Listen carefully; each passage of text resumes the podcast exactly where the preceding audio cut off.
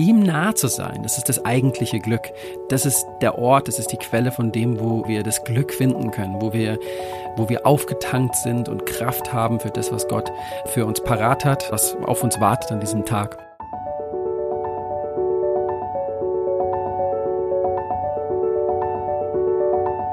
Der Flügelverleih. Mit diesem Podcast kommst du an.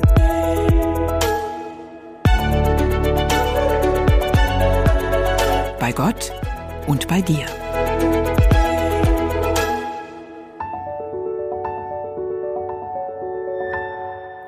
Er kennt und liebt die Bretter, die die Welt bedeuten, schon seit vielen Jahren und hält sich trotzdem am liebsten im Thronsaal Gottes auf. Vor 20 Jahren bekam er einen Plattenvertrag in einem Major-Label und schaffte es mit seiner Single Nur die Sterne in die deutschen Charts. An der Single haben übrigens dieselben Leute mitgeschrieben, die Tokyo Hotel später durch den Monsun geschickt haben. Ein Rollenangebot der Daily Soap Marienhof sagte er ab.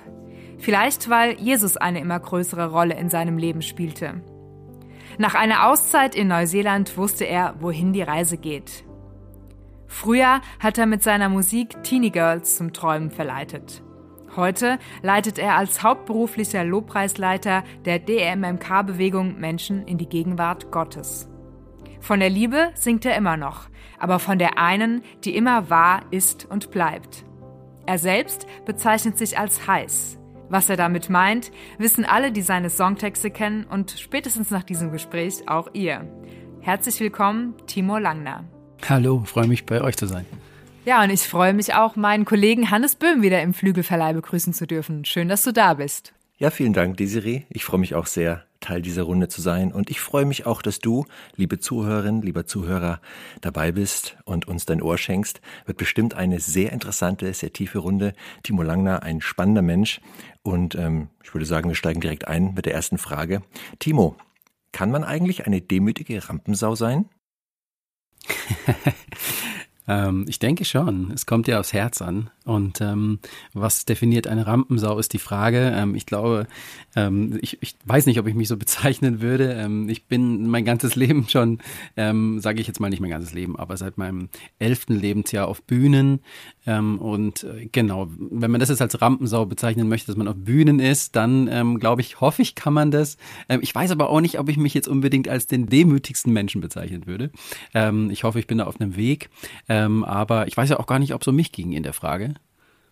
Ja, du bist schon gemeint. Andererseits jetzt nicht so super persönlich, sondern äh, mir geht's eher um die Frage, in dem Moment, wo man auf eine Bühne, auf einer Bühne steht und ähm, das Rampenlicht auf einen strahlt und man von vielen Augen angeschaut wird, dann ist das mit der Demut ja so eine Sache. Und das kann dann schon zu einer Herausforderung werden, denke ich. Was meinst du? Auf jeden Fall, auf jeden Fall. Ich äh, würde sagen, das Thema Stolz das Thema Eitelkeit, ähm, das ganze Thema, ich kann es aus mir selber heraus machen, ähm, das ist immer wieder ein Thema bei uns Menschen, aber ähm, vielleicht ganz besonders bei Künstlern und äh, Sängern und Songwritern und glaube ich auch einer der Themen, die der Feind immer wieder im Blick hat, dass er sagt, wenn ich nur sein, wenn ich nur den Stolz in ihm wachsen lassen kann, dann habe ich ihn auf dem richtigen Weg. Und deswegen glaube ich, ist es einfach auch so wichtig und ich bin da in einem täglichen Prozess einfach immer wieder alles vor Gott hinzulegen und zu sagen, hey, hier ist mein Leben, hier ist mein Herz, du siehst alles, was schön ist, du siehst aber auch alles, was noch nicht so schön ist. Aber ich danke dir dafür, dass ich auf dem Weg bin ähm, und dass ich nicht mehr so bin, wie ich vor fünf Jahren war oder vor zehn Jahren war oder wie ich gestern war, sondern dass du mich veränderst ähm, von Herrlichkeit zu Herrlichkeit. Und wenn ich spüre, da ist sowas wie ähm, Stolz ähm, oder sowas, dann kann ich auch nichts anderes machen, wie Gottes ähm, hinzulegen, ihn um Vergebung zu bitten und ihm zu danken, dass er mich trotzdem liebt und dass er Veränderung schenkt. Du hast auch in einem anderen Interview gesagt, ähm, dass es ja auch nochmal was komplett anderes ist, als Lobpreisleiter oder als Lobpreissänger auf der Bühne zu stehen, ähm, als wenn du jetzt nur mit deiner Künstlerpersönlichkeit da vorne stehst und ähm, ja, mehr oder weniger dich selbst präsentierst. Weil als Lobpreisleiter hat man ja immer die wunderbare Möglichkeit, oder das ist ja die die Hauptaufgabe eigentlich, ähm, von sich weg auf Gott hin zu verweisen, ähm, auf den, um den es eigentlich gehen soll. Hat es für dich auch ein Stück weit was Befreiendes, dass eben nicht mehr du als Person im Mittelpunkt stehst, sondern es immer diesen Wink nach oben gibt? Auf jeden Fall. Für mich persönlich ja. Ich würde es nicht verallgemeinern. Ähm, aber ähm, für mich ist es so, dass es auf jeden Fall ein Befreiungsschlag war, wo ich gemerkt habe, okay, ähm, ich, ich darf jetzt auf einer Bühne sein, in der Gemeinde sein. Und es sind ja nicht immer Bühnen. Es ist ja einfach auch, ähm, die Aufgabe eines Lobpreisleiters ist ja, Menschen in die Gegenwart Gottes zu leiten. Und es ist ja nicht immer in der Bühne. Ähm, genau. Aber ähm, für mich war es so, dass ich gemerkt habe, hey, ja, okay, ich bin jetzt hier auf der Bühne und Kirchen sind ja auch, viele Kirchen sind ja mittlerweile auch schon so gestaltet, dass es auch schon aussieht wie irgendwie in ein Coldplay-Konzert oder zumindest in die, in die Richtung.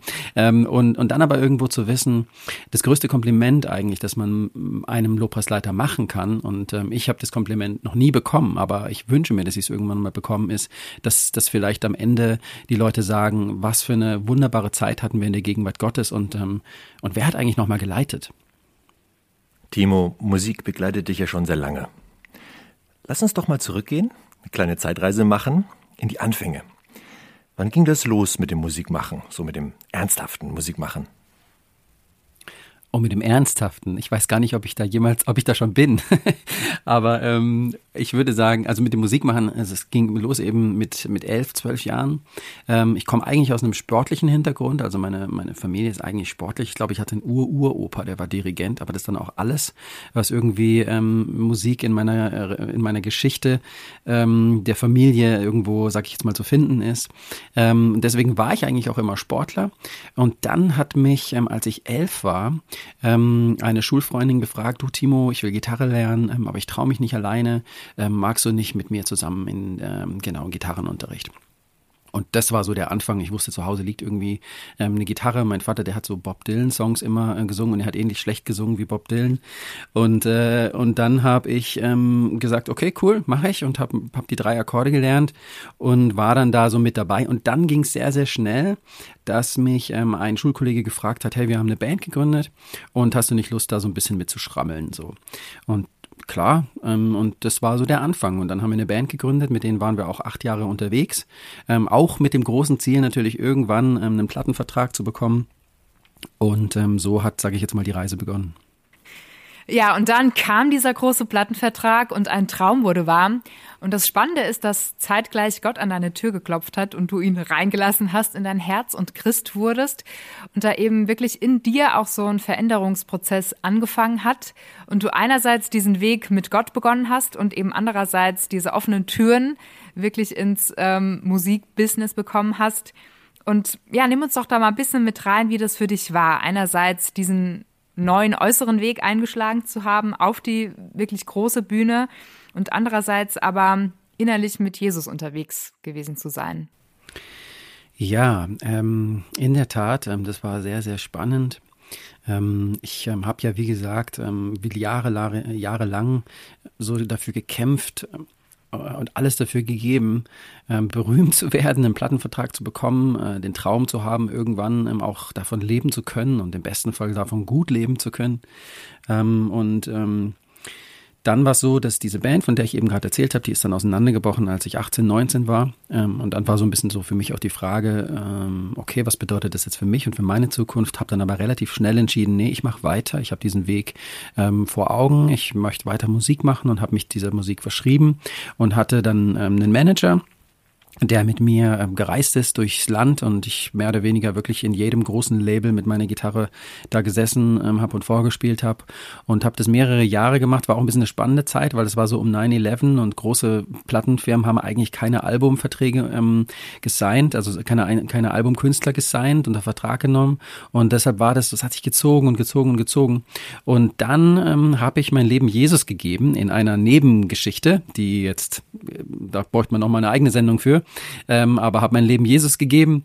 Und, äh, und es ist wirklich so gewesen, dass dann zeitgleich ähm, diese Tür aufging zu ähm, Sony BMG äh, und, ähm, und für mich eigentlich auch meiner persönlichen Überzeugung war es auch so, dass Gott eben gesagt hat, hey, du gehst jetzt mit mir, du hast dich entschieden, dass, ähm, dass du mit mir dein Leben gehen möchtest und dass ich in deinem Leben Chef bin und, ähm, und dementsprechend bist du jetzt Teil von, von meinem Reich und ich möchte, dass du siehst, dass mit mir alles möglich ist. Und zwar nicht nur so ein bisschen, sondern richtig. Und deshalb ähm, glaube ich auch persönlich, dass Gott mir gesagt hat, hey, und wenn ich Türen öffne, dann kann ich sie auch öffnen zu dem größten Major-Label, das es gibt in diesem Land. Und so war ich dann einer von zwei Albumkünstler, die dann Sony BMG damals unter Vertrag genommen haben. Und dann ging das so parallel. Ich war ähm, dann so, sage ich jetzt mal, angestellt bei Sony BMG, habe da auch mein monatliches Geld bekommen, um einfach freigesetzt zu sein für, wenn halt ein Anruf kommt und es hieß, hey, heute 17 Uhr geht's nach München, du hast ein Interview ähm, bei TAF oder was auch immer es da gerade gab, ähm, dann hatte ich halt auch Zeit, weil, weil das Label hat mich dafür freigesetzt. Parallel war ich in der Gemeinde, habe da Lobpreis gemacht, habe da sonntags gesungen, war in einer Kleingruppe und habe das ganze Leben mit Gott kennengelernt. Und so ging das, sag ich jetzt mal so zeitgleich, ja. Und das war definitiv ein sehr, sehr spannender Prozess. Das ist ja sehr spannend, so deine Reise in zwei Parallelwelten. Einmal das, nennen wir es mal, weltliche Musikbusiness auf der einen Seite und dann die christliche Szene auf der anderen Seite.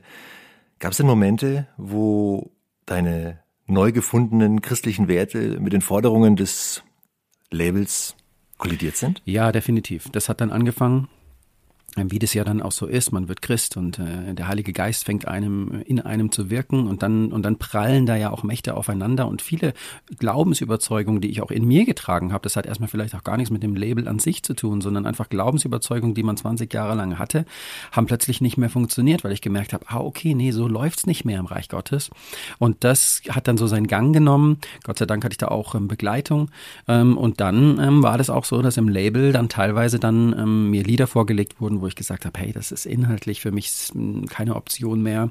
Ähm, ich hatte dann auch eine Kooperation mit ähm, Pro7, die hatten eine große Sendung und da war mein Song war Titelsong und da gab es dann auch Geschichten, wo war das ähm, die Abschlussklasse? Die Abschlussklasse, genau. Da ging es dann heiß her. Ich kenne genau. mich als heimlicher Fan. Ja, genau. Das war echt äh, eine sehr erfolgreiche ähm, Staffel damals und ähm, da ging es dann heiß her. Ich kann mich noch erinnern, da war eine Situation, ähm, wo und das eigentlich Spannende war ja daran bei dieser Abschlussklassengeschichte, dass ich da in dieser Sendung wirklich als Timo Langner gespielt habe.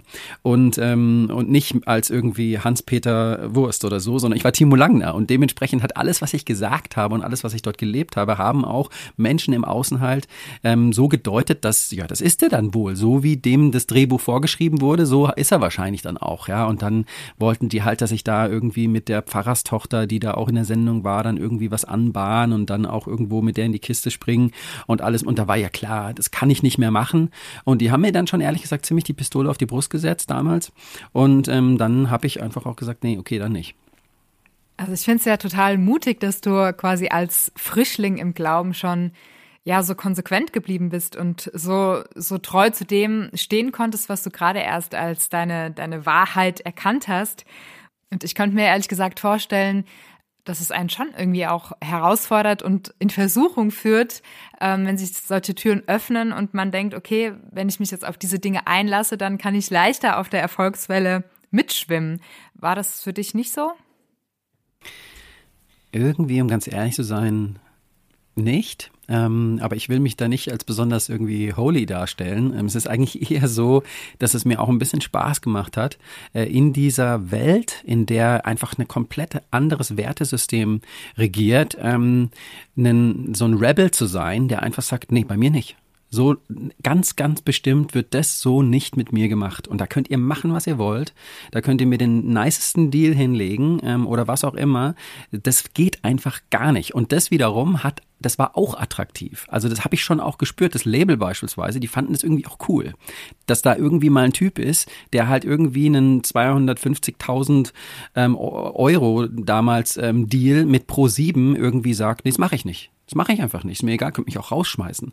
Und das, genau, das war so ein bisschen, sage ich jetzt immer, eher meine innere Motivation zu sagen, das, dazu stehe ich nicht, das mache ich nicht. Und die Gesichter und die Reaktionen aus dieser Welt, das war eher etwas, wo ich gemerkt habe, gerade das finde ich irgendwie eigentlich cool, ähm, da irgendwie so komplett irgendwie nicht mit dem Strom zu schwimmen. Respekt, Timo. Da hast du wirklich Haltung bewiesen. Da ziehe ich meinen mhm. Hut.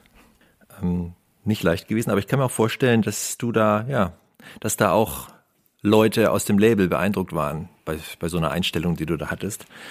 Jetzt machen wir mal kurz eine Reise ins Jetzt. Dein Album ist rausgekommen, dein Solo-Album, das heißt, wenn sonst nichts bliebe. Und der Titeltrack, wenn sonst nichts bliebe, der passt ja eigentlich auch ganz gut zu dem Statement, was du gerade abgegeben hast. Was, was trägt, was hält eigentlich abseits von all dem Materiellen, was wir in der Welt so ja, was uns so Sicherheit verspricht. Und ich würde sagen, wir hören mal in diesen Titeltrack rein.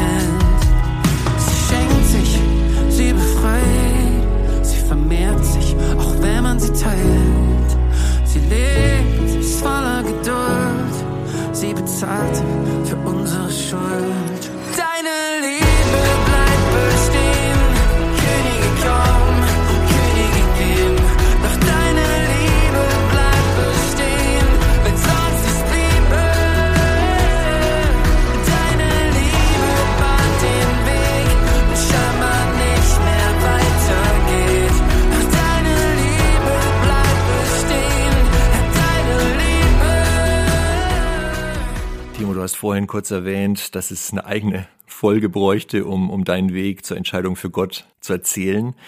Das klingt spannend und ich würde doch ganz gerne ganz kurz mal da nachhören und vielleicht kannst du in zwei, drei Minuten doch mal kurz zusammenfassen, wie es zu diesem Moment gekommen bist, wo du gesagt hast, okay, ich mache jetzt ganze Sache mit Gott.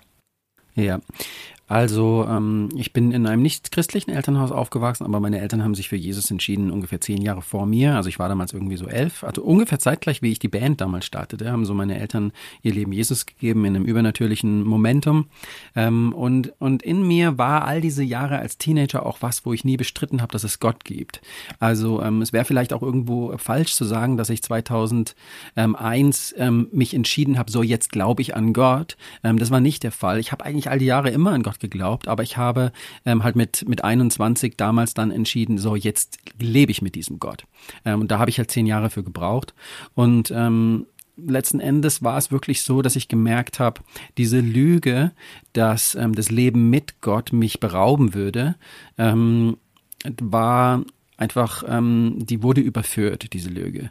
Ähm, und das war auch so, dass im Endeffekt auch ein, ein, ein Christ im Glauben, der Nachbar von meinen Eltern, der hat, ähm, hat er mir später erzählt, all die Jahre für mich gebetet, auch als kleines Kind, ähm, wenn er mich gesehen hat auf der Straße spielen, gesagt, hey, und er hat einfach über mir ausgerufen, dass ich Kind Gottes sein werde und so. Und dann war es so, dass ähm, ich an einem Dorffest war, am Weinbrunnen, äh, und dann stand ich da mit dem Mann und ähm, wir haben geredet und er hat gefragt, hey, was machst du gerade so? Und dann ähm, hat er mich auch über Gott gefragt und ich habe gesagt, ja, hm, ich weiß, ich werde diese Entscheidung irgendwann treffen, aber ich weiß noch nicht, wann es der Fall ist und so. Und dann hat er gesagt, hey, komm doch mal zum Kaffee trinken nächste Woche zu mir. Und ich wusste natürlich innerlich, ähm, wenn ich dazu Ja sag, dann ist das Ding eingetütet so. Das war irgendwie eigentlich klar für mich, ähm, dass ich da nicht mehr weggehe, ohne diese Entscheidung dann auch getroffen zu haben.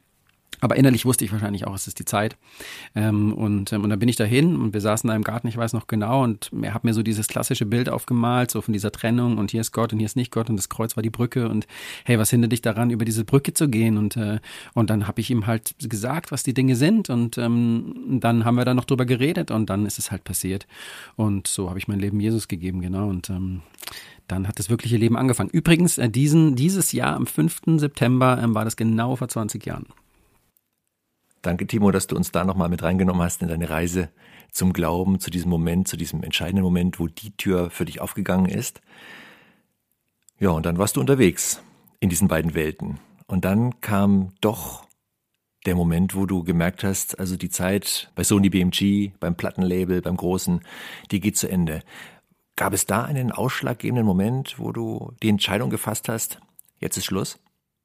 Also es ist so, dass ich in den Jahren mit Gott jetzt einfach irgendwo immer mehr erlebe und auch die Erfahrung mache, dass Gott Gott ist so dieser Gott des Timings auch. Und natürlich, das wissen wir ja auch, ähm, äh, wir Menschen haben auch durch Ungehorsam oder durch Angst eine Menge Potenzial, extra Runden in der Wüste zu drehen. Ähm, äh, genau, aber irgendwo war es so in dieser Major-Label-Phase nach, glaube ich, fast vier oder fünf Jahren, dass ich irgendwie gemerkt habe oder diese innere Überzeugung in mir groß wurde, dass Gott gesagt hat, Timo, ich habe mit dir andere Pläne. Ich habe mit dir andere Pläne und ich habe dir diese Tür geöffnet, ja, ähm, aber ich habe sie dir geöffnet, damit du dich entscheiden kannst für diese anderen Pläne. Und ich bin nicht der Gott, der immer unbedingt sagt, ich reiß dir das jetzt aus der Hand und ich gebe dir was anderes in die Hand. Manchmal gebe ich dir auch was in die Hand, damit du es selber loslässt, äh, damit ich dir was Neues geben kann. Und dieser Moment, der war da. Ähm, und ich wusste, jetzt ist es dran, etwas Neues in die Hand zu nehmen. Und um ganz ehrlich zu sein, ähm, ich bin dann diesen Schritt gegangen, aber ähm, der hat mich schon auch was gekostet und es war auch so, dass ich wirklich gespürt habe, mit dieser Entscheidung, ich lasse das jetzt los, gingen die ganzen Türen auf, für die wir all diese Jahre gekämpft haben. Und das Telefon hat geklingelt und die Angebote lagen auf dem Tisch, für die wir all diese Jahre gekämpft haben. Äh, und ich wirklich sagen musste, nein, ich habe mich für einen anderen Weg entschieden und das war schon nicht nur easy. Ähm, genau, und dann stand ich da mit leeren Händen und ich stand da auch eine ganze Weile da mit leeren Händen. Ja, und dann hast du ja nicht nur einen Cut mit dem äh, Musikbusiness gemacht, sondern hast dich ja mal komplett von allem rausgezogen, auch von deinem Umfeld und bist für ein Jahr nach Neuseeland gegangen, ähm, ohne einen kon konkreten Plan zu haben, was du da überhaupt tust. Also ich stelle mir das so vor, dass du dorthin gereist bist und einfach gesagt hast, okay Gott, hier bin ich jetzt und was jetzt? Und ja, ich habe mich gefragt, wie du diese Zeit dann dort erlebt hast und was Gott vor allem in der Zeit mit deinem Herzen gemacht hat, was er da verändert hat vielleicht auch. Ja, genau. Das war definitiv ein sehr, sehr großer Shift in meinem Leben. Ähm ich glaube, das war warum wiederum eine der Themen, wo Gott mir schon öfter versucht hat zu signalisieren, Timo, ich will, dass du alles hinter dir lässt und in ein Land gehst, wo dich niemand kennt und es so weit weg ist, dass wenn man weitergeht, ist man schon wieder auf dem Rückweg. So ist es ja bei Neuseeland. Ähm, genau, da war ich wirklich irgendwo, glaube ich, eine ganze Weile auch nicht gehorsam und habe Angst gehabt und wollte es nicht loslassen und so weiter und so fort. Ähm, und ich habe eine, eine geistliche Mutter auch in meinem Leben, die mein ganzes Leben auch schon für mich betet und die hat irgendwann das auch, die hat das auch gespürt, total gespürt und die hat mir irgendwann in den Arschtritt gegeben und hat gesagt, Timo, wenn du dieses Ticket jetzt nicht buchst, dann buche ich es für dich. Ähm, und es war einfach klar, ich muss jetzt losziehen. Ich muss jetzt einfach ähm, alles loslassen, damit Gott was ganz Neues mit mir machen kann, was Frisches machen kann, viel auch heilen kann in mir. Und so saß ich da äh, in Frankfurt, ich weiß noch genau, im, am Flughafen, am Gate und saß da mit meiner Tasche und mir ging es echt nicht gut. Ich wusste, boah, das ist eine riesen Herausforderung für mich und, und habe dann auf dieses Gate-Schild geschaut, ähm, wann mein Abflug, meine Abflugszeit war 23.55 Uhr und, und ich, und wie, wie Gott zu mir gesagt hat, Timo, es ist noch nicht zu spät, aber es ist fünf vor zwölf dass du diesen Schritt jetzt gehst. Und genau, um fünf vor zwölf bin ich abgeflogen nach Neuseeland und dann hat ein krasses Jahr begonnen. Krass? Inwiefern? Ja, also ähm, krass insofern, dass ich schon, sage ich jetzt mal, ein Typ bin, der gern Pläne macht äh, und auch weiß, hey, guck mal, hm, heute ist Montag und nächste Woche Montag ähm, sieht so und so aus und Montag in einem Jahr könnte das und das passieren. Ähm, und um dahin zu kommen, gibt es Zwischenschritte und die plane ich jetzt. So, so ein bisschen so tickig. Äh, und das war einfach ähm, mir komplett entrissen. Ich wusste nur eins, ich komme äh, in Auckland, Neuseeland an und dann weiß ich nicht mal, was am nächsten Tag passiert. Und genau dieser Situation und dieser Spannung bin ich ausgesetzt für 365 Tage. Und das war für mich echt ein Sterben, ähm, alles loszulassen, zu sagen, ich, ich bin da, ich bin da alleine, ähm, ich kenne niemanden, ich kann auch die Sprache nicht, ich kann zwar Englisch, aber in Neuseeland spricht man kein normales Englisch. Ich habe überhaupt nichts verstanden am Anfang, dieser Slang. Ähm, und, äh, und so war ich eigentlich echt gezwungen, so richtig, so richtig nur mit Gott zu sein und mit ihm durch diese Zeit Zeit zu gehen. Und, ähm, und, ich, und ich wollte aktiv werden. Ich habe angefangen, Pläne zu machen und Gott hat wieder zu mir gesagt, nicht, du machst keine Pläne, gar keine Pläne. Und wenn du hier ein Jahr lang bist und keinen Plan machst und auf einem Bein stehst und nichts Produktives zustande bringst, ich liebe dich und ich will Beziehung mit dir bauen. Und diese Beziehung, die wir hier miteinander bauen, die wird ein Fundament sein, auf die ich dann in der Zukunft ähm, mit dir Wege gehen kann. Aber du musst hier durch. Du musst hier durch. Du musst hier sterben, damit du in dieses Leben rein kannst, das ich für dich habe. Das ist eine sehr interessante Erfahrung, die du da schilderst. so eine Auszeit im wahrsten Sinne des Wortes, wo vieles aus war, ausgegangen ist. Eigentlich wie eine Wüstenzeit eigentlich. Ich muss an die biblische Wüstenzeit denken, als Jesus erstmal in die Wüste ist für 40 Tage, bevor es dann losging mit dem neuen Lebenskapitel. Und so ein bisschen war das ja auch für dich, wobei Neuseeland ja ein bisschen grüner ist als die Wüste. Aber du hast ja sehr klar gesagt, dass das für dich eine, eine Bewährungsprobe war, keine leichte Zeit war, aber trotzdem, irgendwann hast du ja wahrscheinlich schon gemerkt, okay, da passiert tatsächlich gerade was richtig Gutes. Mm. Ich kann mich erinnern, ich war, ähm, ich war, glaube ich, ungefähr so drei Monate da und ähm, war dann ähm, auf so einer ähm, Schaffarm, ähm, wo ich über einen Kontakt über eine Gemeinde, wo ich hingegangen bin. Also ich war da auch aktiv dann in der Kirche, in der Gemeinde. Und dann ähm, hat einer der Kollegen, mit denen ich dann da war, ähm, gesagt, hey, meine, meine Eltern, die haben so eine Farm im Norden und wenn du willst, kannst du auch mal hingehen. Und da war ich und da saß ich da und dann habe ich geskypt mit, meinen, mit meiner Familie und noch mit ein paar Freunden und das war voll der krasse Moment, weil ähm, inhaltlich, was die Gespräche angeht, kann ich mich an gar nichts erinnern und ich habe zum Teil auch die Leute nur im Hintergrund reden hören. Und in mir hat, kam plötzlich eine Überführung, dass ich wie gemerkt habe, krass, ich bin ja, ich bin nicht mehr derselbe. Und in der Konfrontation mit dem Zuhause und mit diesen Leuten zu Hause, die ich im Hintergrund habe reden hören und so, habe ich plötzlich gemerkt, krass, ich bin, ich bin schon krass verändert. Gott hat, und das, damit will ich nicht sagen, die sind schlechter oder sowas, gar nicht, sondern ich habe einfach nur das Umfeld sage ich jetzt mal so über Skype wahrgenommen, ähm, in dem ich ja jahrelang war und aufgewachsen bin und alles und die Konfrontation mit diesem alten Umfeld hat mir offenbart, dass ich nicht mehr der gleiche bin. Und, ähm, und dann ging die Reise weiter. Du konntest dich aber ja nicht nur auf diesen Veränderungsprozess konzentrieren, sondern irgendwann, nehme ich mal an, kam ja dann trotzdem der Punkt, wo du auch wieder konkret planen musstest, was jetzt als nächstes drankommt in deinem Leben. Mhm. Ähm, wie hast du da Gottes Reden wahrgenommen? Wie hat er dir den nächsten Schritt gezeigt? Ehrlich gesagt, sehr, sehr stark auch über prophetische Eindrücke. Ähm, also ich war da in einer Gemeinde, wo das auch ähm, gang und gäbe war, dass der, der hintere Kollege in der Reihe mal einem auf die Schulter gedrückt hat und gesagt hat, hey, ich habe einen Eindruck für dich. Und das war immer mal wieder so und da kam immer wieder so dieses, hey, ich sehe dich, wie du zurückgehst in dein, in dein Zuhause, in das Land, in das Vaterland, wo du herkommst äh, und dass da Gott dich benutzen möchte und ich sehe dich auch in dieser Gemeinde, in der du früher warst. Und das war für mich furchtbar, der Gedanke. Also, ähm, also ich, dieser Gedanke zurückzugehen in dieses alte Setting, in diese alt, die Gemeinde, in der ich war, ähm, äh, und auch das Land und in dem Wissen, hey, Gott hat so viel freigesetzt in mir in Neuseeland. Und ich wusste, ich bleibe nicht in Neuseeland. Ich war so, okay, Gott, cool, das war cool. Wo geht's als nächstes hin? Ähm, aber dass er dann gesagt hat, geh dorthin zurück, wo ich dich rausgeholt habe, das war, das war sehr, sehr herausfordernd für mich.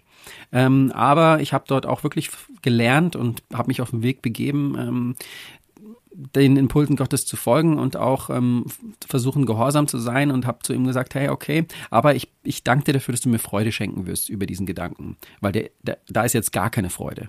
Ähm, äh, aber du kannst ja Freude wachsen lassen. Und, ähm, und so war das dann plötzlich auch. Irgendwie ging das dann eine Woche, zwei Wochen, drei Wochen, einen Monat, zwei Monate und plötzlich habe ich gemerkt, der Gedanke zurückzugehen war nicht mehr der war, da war plötzlich irgendwo ein Ansatz von Freude. Und in diesen Ansatz von Freude ähm, habe ich dann gemerkt, wie, wie ich in den Gehorsamsschritt gehen soll und meinen Ältesten damals eine E-Mail geschrieben und habe gesagt, hey, pass auf, ich komme im Juni nach Hause. Ähm, ihr habt 100 Prozent meiner Arbeitszeit bis im Dezember. Ihr könnt mich einsetzen, wo ihr wollt. Ähm, ich habe auch nicht den Anspruch, Musik zu machen, wo, wo auch immer ihr mich einsetzen wollt. Also ich koste euch nichts. Ähm, ich bin komplett ähm, vollzeitlich für euch da.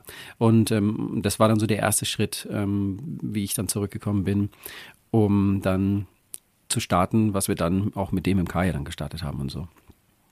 Ja, ich würde sagen, bevor wir jetzt weiter in deiner Geschichte hören, wie es dann weitergegangen ist mit deiner Musik für Gott, hören wir doch mal in deine aktuelle Musik rein und zwar passend zu dem Neuland, das du dann betreten hast, den Song Neuschnee.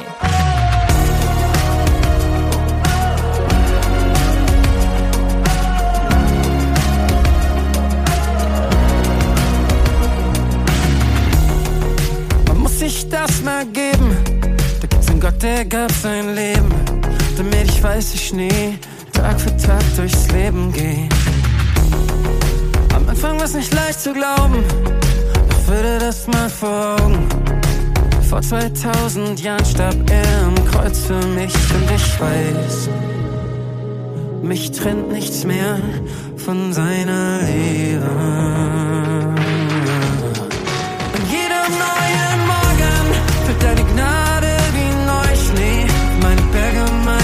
Fehler, meine Wunder, meine Fehler. An jedem neuen Morgen fällt deine Liebe wie Neuschnee. Alle Spuren sind verdeckt.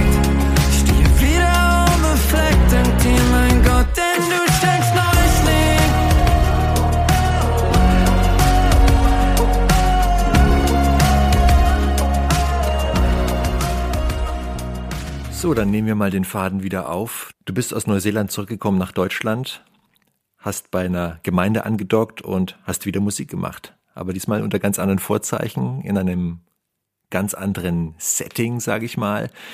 Und hast die gemeindliche Musik noch besser kennengelernt. Und das machst du ja bis heute eigentlich. Und bist unterwegs in der christlichen Musikszene.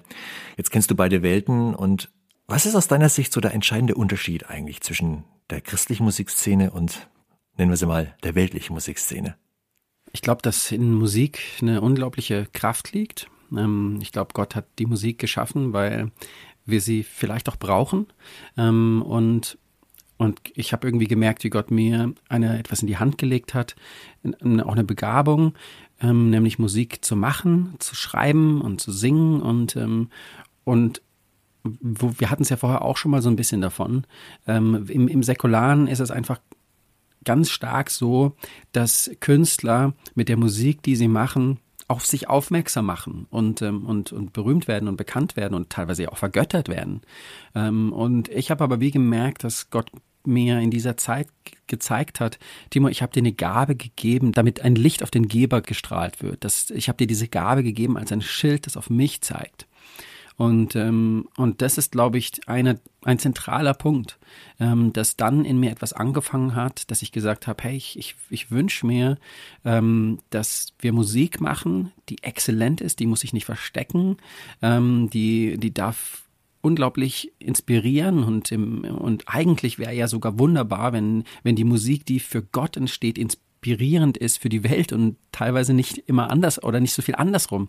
Und, äh, und, und das war das, wo ich irgendwie so gemerkt habe, okay, ich habe wieder ein Ziel vor Augen. Und das war dann auch okay, dass Gott dann nach dieser Zeit der Ziellosigkeit ähm, äh, Gott gesagt hat, okay, du darfst jetzt auch wieder ein Ziel haben. Und, und das hat angefangen, das wurde geboren, dieses Ziel. Ähm, und das ist auch bis heute noch da, dass ich mir wünsche, dass wir Musik machen, die Gott ehrt, die voll ist von Wahrheit, die Jesus offenbart, ähm, dass damit Menschen erkennen, wer der einzig wahre König ist und, ähm, und zu ihm geführt werden, in seine Gegenwart geführt werden. Und das ist so mein Herzenswunsch und ich glaube ehrlich gesagt auch nicht, dass der sich während ich lebe ändern wird, ähm, weil das ist einfach das Schönste, ähm, bei Gott zu sein, in seiner Nähe zu sein und ihn anzubeten und ihm die Ehre zu geben. Und wenn das dann auch noch mit Musik passiert, die äh, ihn ehrt und ähm, ich finde genau einfach auch so dieser Gedanke, dass Gott Gott Lieder schenkt, finde ich irgendwie so toll, ja, dass Gott sagt so, ah, ich sehe, da ist ein Herz, das streckt sich aus nach mir, dir schenke ich jetzt eine Offenbarung über diese Textzeile oder, oder ich schenke dir jetzt diese Melodie und daraus darf dann was entstehen, wo andere äh, in seine Gegenwart geleitet werden. Du hast ja gerade gesagt, dass Gott einem Lieder schenken kann. Also würdest du sagen, der eigentliche Songwriter ist der Heilige Geist? Ja. Ja, also ich glaube, wir können nichts tun ohne ihn und wir können alles tun mit ihm. Ähm, und, und trotzdem ist es ja so, Gott hat uns geschaffen und er hat uns was gegeben. Und ich glaube, in dieser Kooperation ist es so, dass, dass Dinge zur Geburt kommen, wie eben wunderschöne Lieder, die Gott ehren. Du hast vorhin gesagt, dass es eigentlich so dein Traum wäre, dass ähm, säkulare Musiker von der christlichen Musik inspiriert werden. Und ähm, irgendwann hast du auch mal gesagt, dass es eigentlich so sein müsste, dass, dass wir als Christen, die mit dem kreativsten und ähm, exzellentesten Schöpfer und folglich auch Musiker zusammenarbeiten, eigentlich auch die, die exzellenteste Musik machen müssten. Also die kreativste Musik im ganzen Universum, wenn man so will. Ich habe mich gefragt, ist das nicht ein wahnsinniger Anspruch, den du da an die christliche Musik oder beziehungsweise auch an deine eigene Musik hast? Und wirst du dem selbst gerecht? Und ja, also weil ich stelle es mir wahnsinnig schwer vor, wenn man ähm, das schon tausendmal gehörte und besungene immer wieder neu erfinden will, also das Rad immer wieder neu erfinden möchte und immer wieder neu gleichzeitig Menschen berühren möchte. Ja, ähm, ich glaube, in alledem ist es einfach auch wichtig, dass wir entspannt bleiben. Äh, und ich denke, es ist mm, okay, ähm, sage ich jetzt mal so das auch mal so zu sagen. Ähm, und das ist ja auch eine, eine, eine, ja, schon auch ein Stück weit eine mutige Aussage, ähm, irgendwie zu sagen, wir sollten die kreativsten sein. Und ähm, ich weiß, ich bin definitiv nicht der kreativste, ganz bestimmt nicht. Ich, ich sitze ganz oft irgendwo hier auch im Studio oder irgendwo und denke, ach komm, ich schreibe mal einen Song und uns kommt irgendwie gar nichts oder nur Grütze oder ich oder ich mach was und denke, es ist cool und am nächsten Tag höre ich es mir an und denke, oh, nee, es ist überhaupt nicht cool. Ähm, so, deswegen, ich habe überhaupt, da gibt es Genies auf diesem Planeten, die Musik gemacht haben und geschrieben haben, da bin ich so weit weg von. Und das sind auch Menschen, die ähm, teilweise ihre Musik in Trance schreiben und nicht geleitet sind vom Heiligen Geist, ja. Äh, und es ist auch kein Geheimnis, einer meiner größten Vorbilder ist auch Coldplay, weil ich einfach irgendwo da, das ist irgendwie auch eine Musik, wo mich wahnsinnig inspiriert und, und, und teilweise schreiben die wirklich ihre Musik irgendwo in, in unter Hypnose und so. Und das denke ich irgendwie so, das kann doch nicht sein, ja. Ähm, und äh, und da, ist irgendwo so dieses Ding, wo ich, das macht mich auch ein bisschen wütend, um ehrlich zu sein. Also es ist vielleicht auch eine heilige Wut, so ein bisschen in die Richtung zu sagen, Moment mal, ja, also wir haben doch den, der Gott der Musik geschaffen hat und er hat, er hat uns den Heiligen Geist gegeben, ähm, der, der uns die Gedanken Gottes offenbart und alle, wir sind doch an der Quelle angeschlossen und, und, und deswegen glaube ich auch, dass es so wichtig ist, dass wenn wir Lieder schreiben wollen, die frisches, lebendiges Wasser ähm, in diese Welt strömen lässt, dann müssen wir angedockt sein an die Quelle. Ansonsten kommt da nicht dieses frische, lebendige Wasser. Und das ist ehrlich gesagt, glaube ich, auch der Unterschied zwischen der säkularen Musik und der, und der christlichen Musik, dass, ähm, dass da eben dieser, dieses, dieses Wunder passiert, das wir ja vielleicht alle kennen, dass wir irgendwo im Lobpreis sind und plötzlich packt uns etwas, wo wir uns nicht mehr halten können und wir so berührt werden von der Gegenwart Gottes und vielleicht weinen und irgendwo Gott ähm, da da ist in einer Gegenwart, die ähm, die genau, die einfach besonders stark ist und und ich glaube, dass wir da einfach wirklich an diese Quelle angedockt sein müssen. Ansonsten, wenn das irgendwie so ein trockener Fluss ist, und wir irgendwie denken, jetzt schreibe ich irgendwie was, was dann irgendwie auf Gott zeigen soll. Ich weiß es nicht so ganz genau. Ähm, ja, es ist irgendwie ein, ein, ein, spannendes Thema, ja, weil Gott nutzt auf der anderen Seite ja auch Lieder, die ähm, Menschen geschrieben haben, die nicht an Gott glaubt, um um ihn zu offenbaren. Ja, das erleben wir ja auch. Oder ich denke manchmal, ich schaue mir, ich schaue ich irgendwie finde Nemo an und werde voll berührt, weil ich irgendwo das Vaterherz plötzlich erkenne. Ja, äh, und haben die jetzt da eine christliche Motivation gehabt im Hintergrund? Nee, wahrscheinlich nicht. Aber Gott nutzt irgendwie alles, äh, um ihn irgendwo zu offenbaren und auf ihn zu zeigen.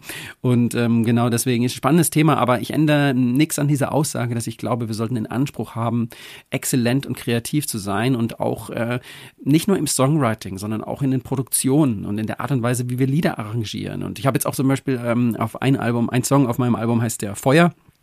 Ähm, hast vorher auch kurz drüber gesprochen und dann behauptet, ich wäre heiß. Ähm, ich fand es irgendwie cool, mal irgendwie dieses, diese Offenbarungsstelle mal irgendwo mit einzubauen, in dem Wissen, dass der eine oder andere vielleicht schmunzelt. Ähm, aber, aber das ist ja wirklich so.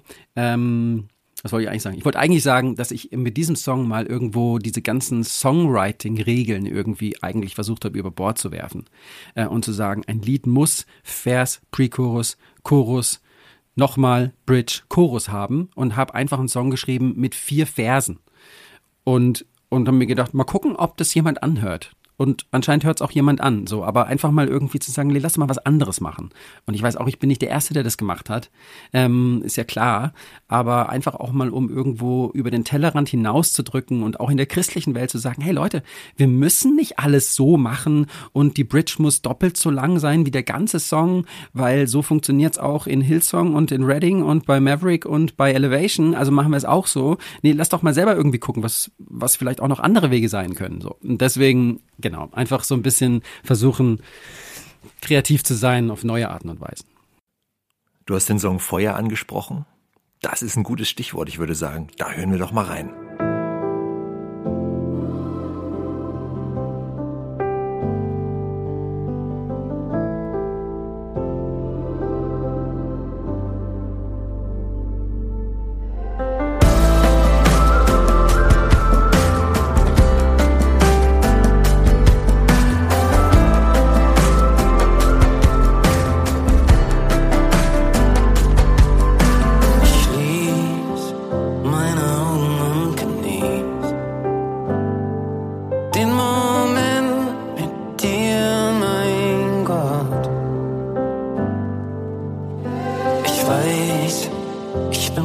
Müssen, um dir nahe zu sein.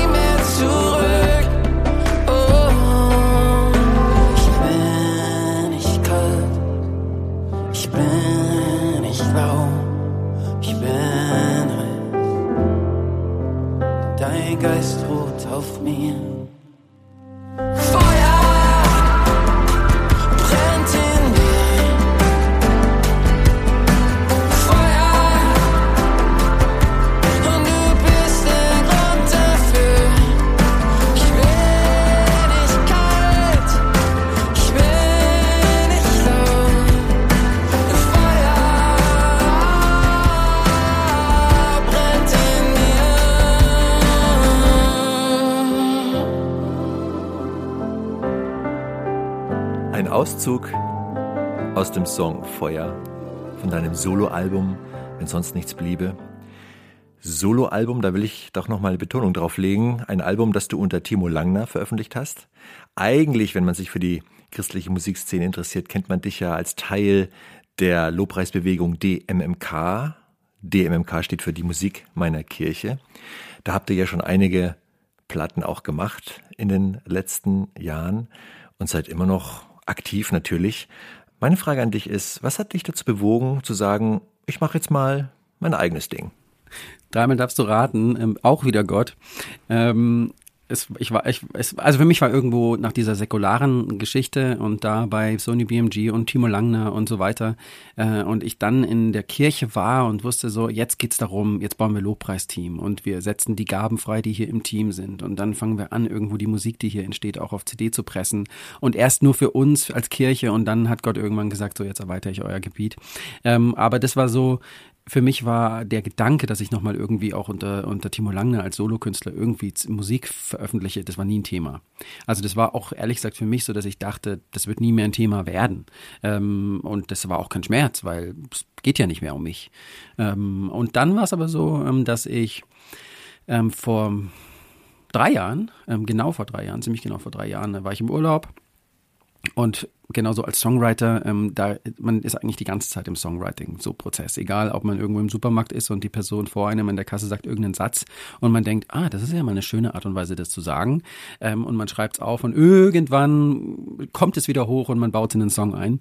Also so ist es eigentlich die ganze Zeit und ähm, und so stand ich da äh, und habe aufs Meer geschaut. Es klingt jetzt irgendwie cheesy, aber es war wirklich so. Und dann kam es, deine Auferstehungskraft, die immer wieder Leben schafft, die Unmögliches möglich macht, lebt in mir.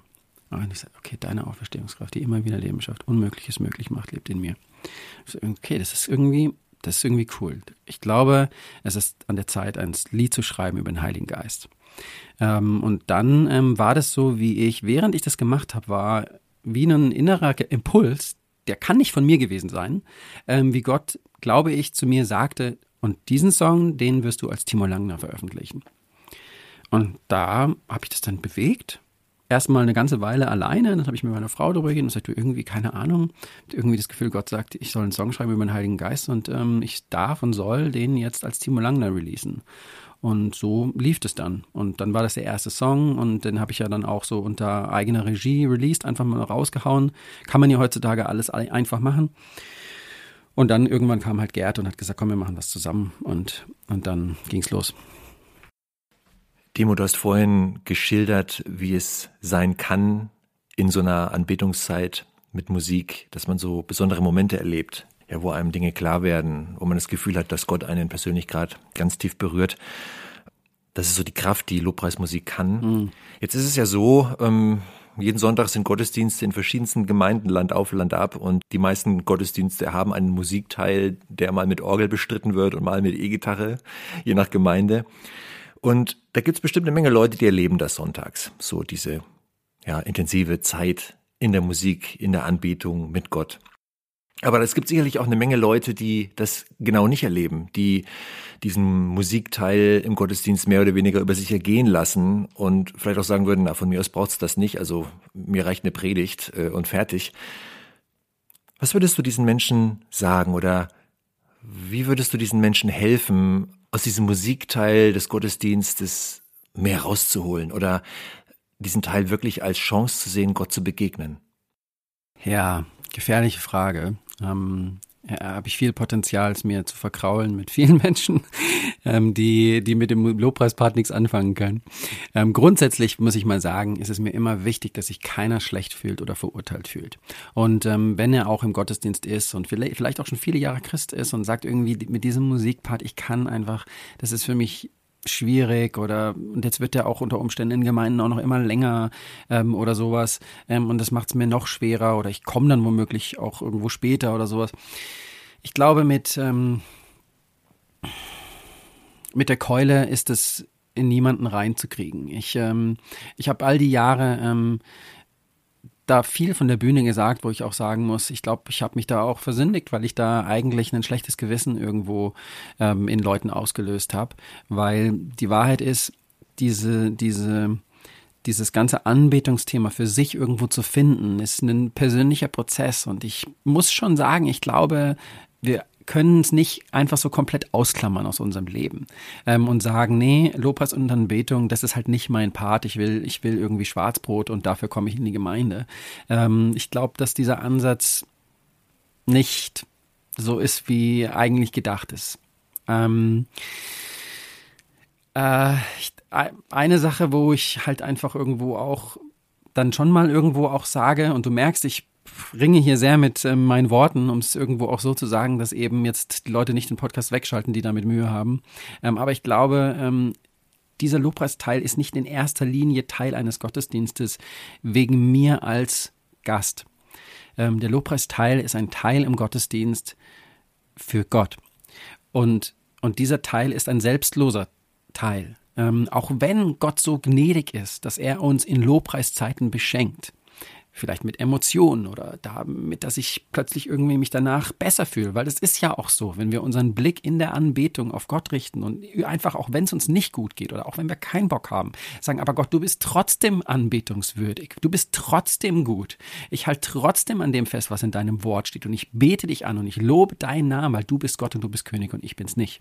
Ähm, da, da, dann passiert es ja in uns, dass wir uns oft auch dann gestärkt fühlen. Aber in erster Linie geht es eben nun mal nicht in der Lobpreiszeit darum, dass ich mich gestärkt fühle danach. Es geht darum, dass Gott die Ehre bekommt. Und deswegen spielt es auch nicht so eine riesengroße Rolle, ob mir das jetzt gefällt oder nicht. Wenn ich im Auto sitze und schalte Radio an und sage, ah nee, SWR 1 gefällt mir nicht, ich höre lieber SWR 3, dann ist es legitim. Dann kann ich SWR 3 drücken, ähm, weil ich kann im Auto ja das hören, was mir gefällt. Aber im Lobpreis in der Gemeinde geht es halt nicht in erster Linie darum, was mir gefällt, was mir gut tut, wo ich gerade Lust dazu habe, sondern es geht darum, dass wir in einem Rahmen von Gemeinde und Gemeinschaft gemeinsam, wo zwei oder drei zusammenkommen, sagen, Jesus, du bist im Zentrum. Wir lieben dich und wir loben deinen Namen.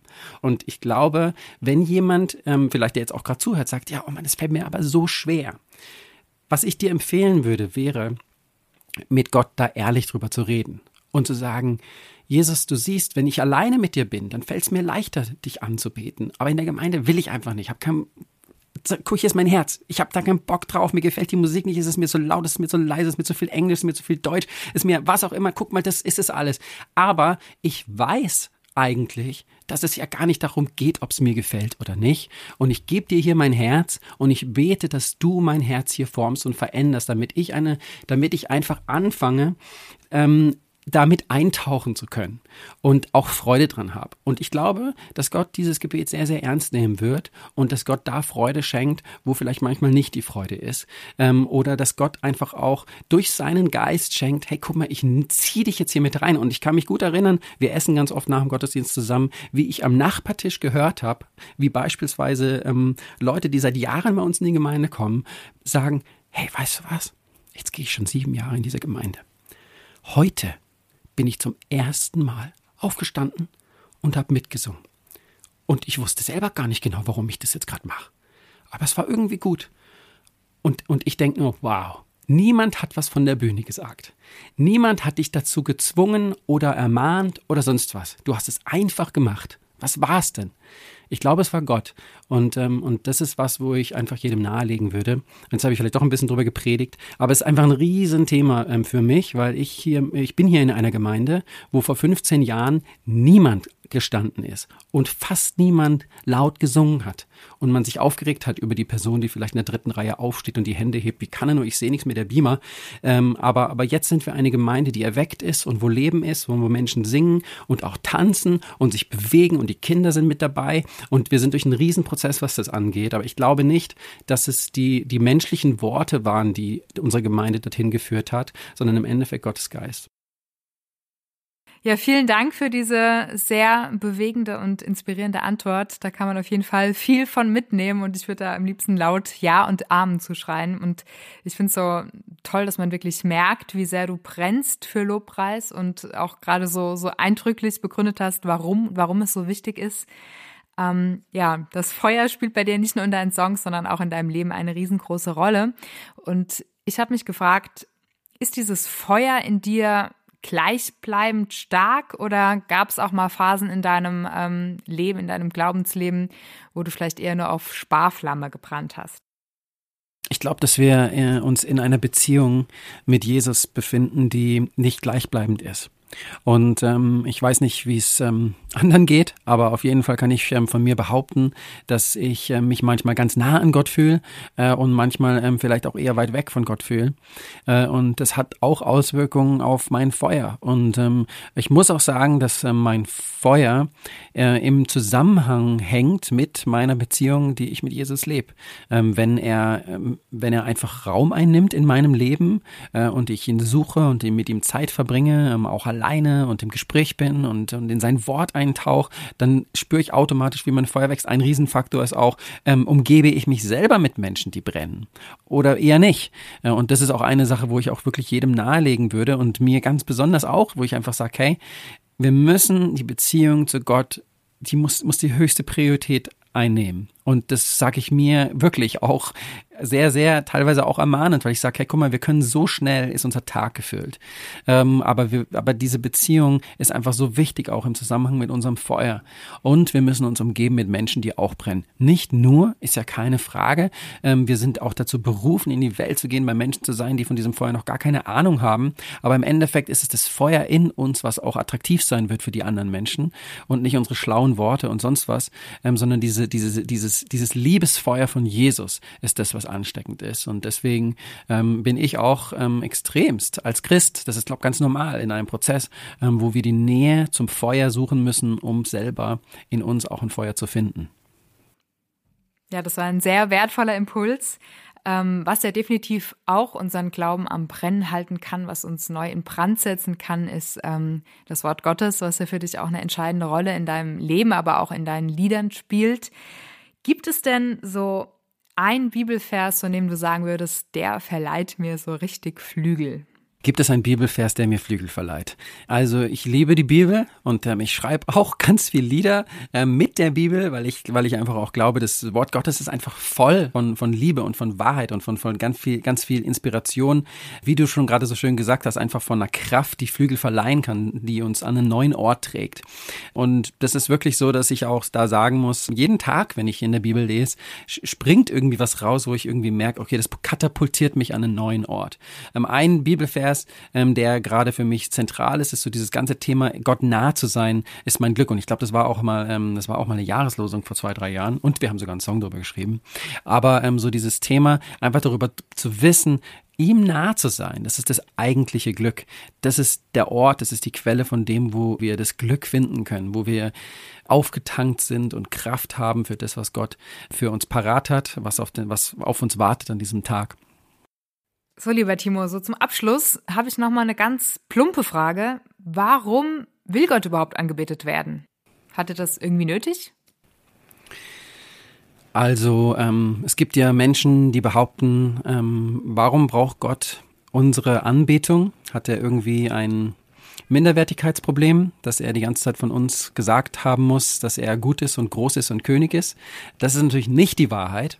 Ähm, ich glaube, ähm, dass Gott einfach weiß, dass es für uns Menschen unglaublich gut ist, dass dass wir nicht auf uns schauen, dass wir nicht auf unsere Umstände schauen, sondern dass wir unseren Blick auf Jesus richten.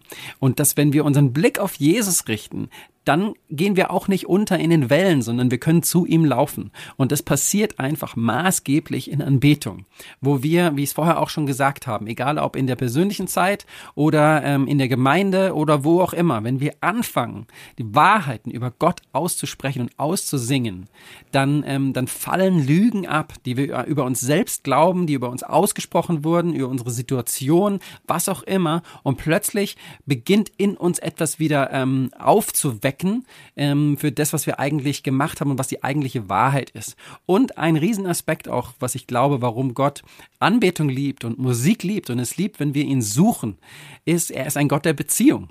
Und er liebt es, mit uns in Beziehung zu sein. Er liebt es, uns nahe zu sein.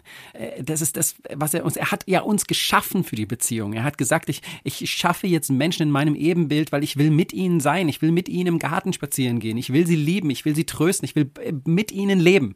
Und ich glaube, dass eben so Anbetungszeit und Lobpreiszeit ist eine Zeit, in der wir Gott nah sein können, auch äh, andere Wege. Es ist kein exklusiver Weg, aber es ist ein, ein maßgeblicher, zentraler Weg, wie wir in Beziehung sein können, seine Gegenwart erleben, wie er da ist und wo wir, wo wir, wo wir einfach mit ihm Zeit verbringen können. Und ich glaube, das liebt Gott, wenn wir mit ihm Zeit verbringen und wenn wir seine Nähe suchen. Vielen Dank für diese tolle Antwort. Da hast du einen würdigen Schlusspunkt gesetzt für unser tiefes Gespräch über die Kraft der Musik, die Kraft der biblischen Worte und der Frage, nach der Beziehung zwischen Mensch und Gott. Danke dafür. Auch an dich ein Danke, dass du dir die Zeit genommen hast für unser Gespräch. Ja, vielen Dank euch auch, dass ihr euch die Zeit genommen habt. War mir eine große Freude und hat ähm, echt Spaß gemacht. Danke auch an dich, liebe Zuhörerin, lieber Zuhörer, dass du dir Zeit genommen hast, mit uns zusammen auf die Reise zu gehen und hinzuhören, was Timo erlebt hat und warum Musik aus seiner Sicht so wichtig ist, gerade im Glaubenskontext. Wenn du mehr über Timo Langner und seine Musik erfahren möchtest, dann besuch einfach die Webseite timolangner.de oder check die Social Media Plattformen, da ist er auch unterwegs. Übrigens auf der Seite diemusikmeinerkirche.de ist auch eine Menge los. Timos Musik ist unter anderem erhältlich auf gerd.de oder bei deinem christlichen Buchhändler. Wenn dir diese Flügelverleihfolge gefallen hat, dann kannst du den Podcast gern abonnieren, damit du keine neue Folge verpasst. Bis zum nächsten Mal und achte auf dein Feuer lass es brennen.